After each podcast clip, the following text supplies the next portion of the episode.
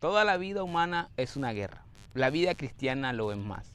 Pero la lucha no durará siempre. Los problemas son quitados por amor cuando se perdona el pecado. En la gran expiación de la muerte de Cristo, Dios ejerció su misericordia para la gloria de su justicia. Para nadie es un secreto saber los tiempos en los cuales estamos viviendo. Parece que nos estamos acostumbrando a escuchar malas noticias, a escuchar palabras de angustias, a escuchar palabras de enfermedades, de crisis, y nuestro corazón se va llenando y cargando de todas estas tristezas y preocupaciones. Pero Dios tiene para su pueblo palabra de consuelo y también palabras de restauración para cada uno de nosotros. Consolaos, consolaos, pueblo mío, dice vuestro Dios en el libro de Isaías, capítulo 40, versículo 1.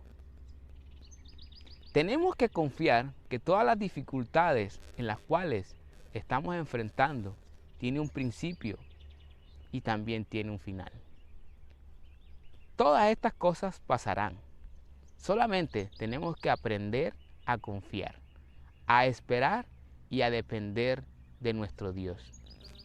Tenemos que aprender a ser pacientes para esperar en el tiempo de Dios.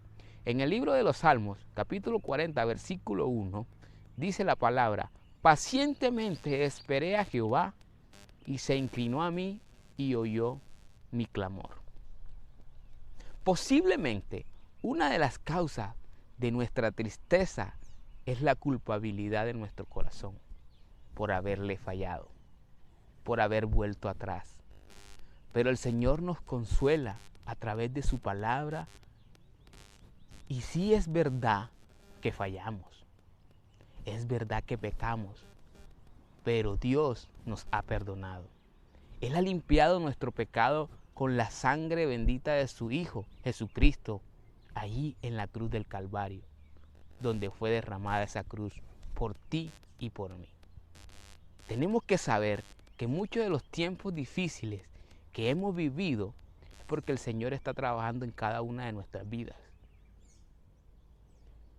Son tiempos de corregir nuestro camino a causa de nuestro pecado. Pero también el Señor nos dice que su disciplina no durará para siempre.